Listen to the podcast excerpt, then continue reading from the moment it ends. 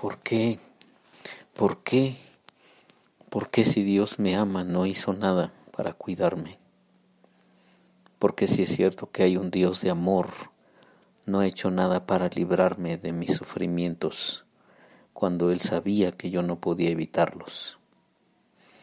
Esta, como otras preguntas parecidas, abundan cuando hay dolor en nuestra vida, cuando hay dolor en nuestra historia cuando atravesamos alguna crisis, alguna muerte de alguien, alguna enfermedad, alguna separación, así que nos, que nos deja prácticamente noqueados o en la lona. Entonces vienen a nuestra mente este tipo de pensamientos y este tipo de preguntas, que en una manera podríamos pensar tienen una razón de ser, pero que también nublan nuestra perspectiva sobre la vida y nublan sobre todo, nublan nuestra perspectiva sobre Dios. Sí, porque empezamos a sospechar que Él no es realmente quien ha dicho ser. En la Biblia se nos dice una y otra vez que Dios ama a la humanidad, que Dios está interesado en las personas que Dios creó al mundo y al hombre a su imagen y a su semejanza y luego su grande deleite de, Dios era relacionarse con la humanidad. En el Evangelio de Juan, el texto más famoso de la Biblia dice que tanto amó Dios al mundo que ha dado a su Hijo unigénito, para quien crea en Él no se pierda, sino tenga vida eterna. Pero entonces viene una crisis a nuestra vida, un sufrimiento, un dolor agudo que nos parte las entrañas, nos parte el alma. Y entonces sospechamos que todas esas ideas sobre Dios son solamente ideas, que no son una realidad. Y entonces preguntamos, ¿por qué? ¿Por qué no haces nada? ¿Por qué no intervienes? ¿Por qué si eres tan poderoso y, dices que me amas, no te manifiestas así como un Dios de amor sobre mi vida o sobre mi familia? Hemos platicado varias veces en otros emocionales sobre la historia de la cabaña, este hombre Mac, que pierde a su niña, su niña pequeña, están ellos en unas, en unas vacaciones, en unos días de descanso en una zona montañosa donde hay un lago precioso y, y de repente su niña más pequeña es raptada y, y después es asesinada brutalmente. Y él, él llega al convencimiento de que Dios es una mentira, el amor de Dios es una falacia, el amor de Dios solamente es una idea que se dice en los templos y, y que los predicadores se llenan la boca de eso, pero realmente Dios es un ser sin ningún sentido, sin ningún sentimiento, sin ninguna compasión. Y Él está muy enojado. Él tiene mucho, mucho coraje contra Dios. Y entonces en, la trama de esa historia justamente se va desenredando ese, ese nudo que hay en el alma de Mac cuando él pierde a su hija. Bueno, todo esto para decirnos la regla número cuatro. La regla número cuatro del decálogo, que todavía no es decálogo, dice participar en sus sufrimientos. Porque a nadie nos gusta el sufrimiento. Hemos hablado una y otra vez sobre eso. ¿Quién quiere sufrir? ¿Quién no está cansado ya de de todo este encierro, de toda esta pandemia o de que las cosas no son normales, que dónde quedó nuestra normalidad o que cuándo regresaremos a la normalidad.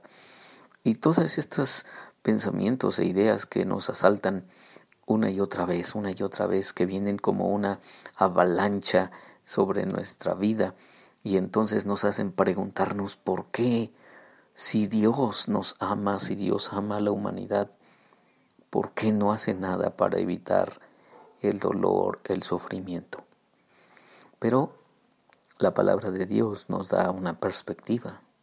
Y justamente allí es donde necesitamos encontrar la perspectiva en Dios, que tiene todo el espectro de todas las emociones de las personas, no solamente de la alegría, también tiene el espectro del dolor.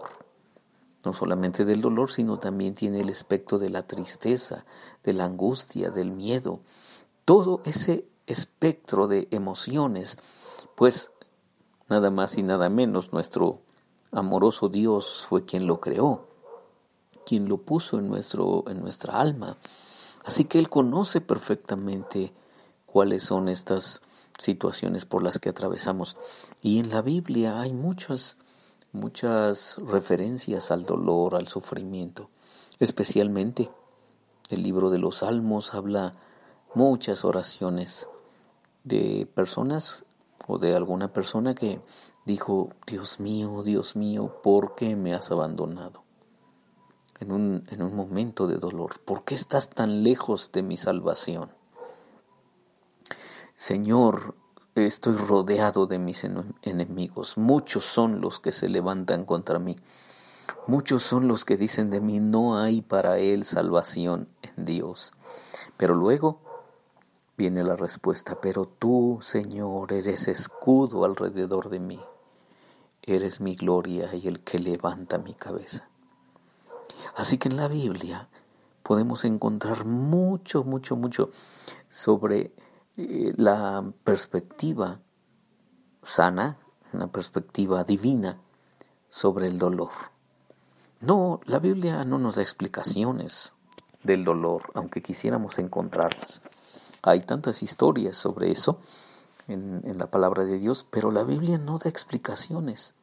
Quizá la, la explicación más cercana tiene que ver con, la cuestión de que de que el hombre y la mujer dejaron a Dios y de allí se desencadena una serie de conflictos personales, interpersonales y justamente se desencadena la, la avalancha de dolor sobre la humanidad. Pero fuera de ahí no hay más explicación sobre el dolor y el sufrimiento. Y sin embargo, cuando llegamos a Filipenses, encontramos a un hombre que está en el mero, en el mero momento de dolor, de, cualquiera de nosotros podríamos estar experimentando dolor y no creo que él estuviera ausente de eso. Hemos platicado que cuando está escribiendo esta carta, el apóstol Pablo está en una mazmorra, en una prisión romana, esperando un juicio, y desde ahí él está escribiendo una carta pero no una carta de dolor, sino una carta de consuelo, de fortaleza, de ánimo, y luego construyendo una parte de lo que podríamos llamar la teología del dolor. Y Pablo dice, algo que yo deseo, yo deseo participar de los sufrimientos de mi Señor. Quiero participar de los sufrimientos de mi Señor. Así que esta es la regla número cuatro. Participar de los sufrimientos.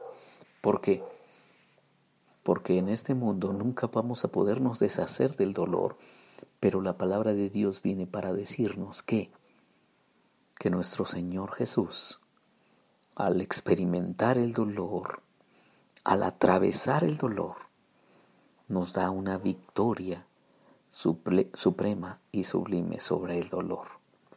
Y entonces podemos ver el dolor no como una eh, no como un no como una trampa de Dios, no como una eh, situación para fastidiarnos la vida como eran las perspectivas sobre los dioses griegos, no, sino podemos ver el dolor como una experiencia para parecernos más a Jesús. Fíjate lo que, lo que dice aquí Pablo. Participar en sus sufrimientos. Eso es lo que, más quiero. Participar en los sufrimientos de mi Señor y parecerme a Él en su muerte. Así que cada vez que el sufrimiento toca nuestra puerta, justamente tenemos una buena y grande oportunidad de aprender a parecernos más a Jesús, a cómo lidiar con el dolor y cómo usarlo para bendecir a otras personas. Porque finalmente nuestro Señor Jesús fue lo que hizo. Por su llaga fuimos curados y a través de su dolor fuimos nosotros bendecidos. En tu experiencia hay muchas cosas que aprendes por el dolor y esas cosas que aprendes puedes usarlas para bendecir y ayudar a otras personas. Así que, regla número cuatro, participar en sus sufrimientos.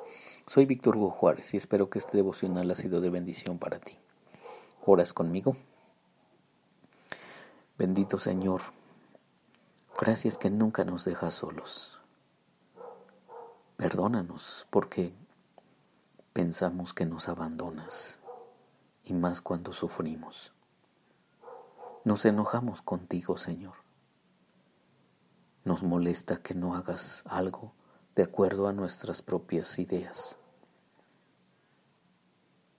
Te insultamos a veces o te regañamos o te criticamos.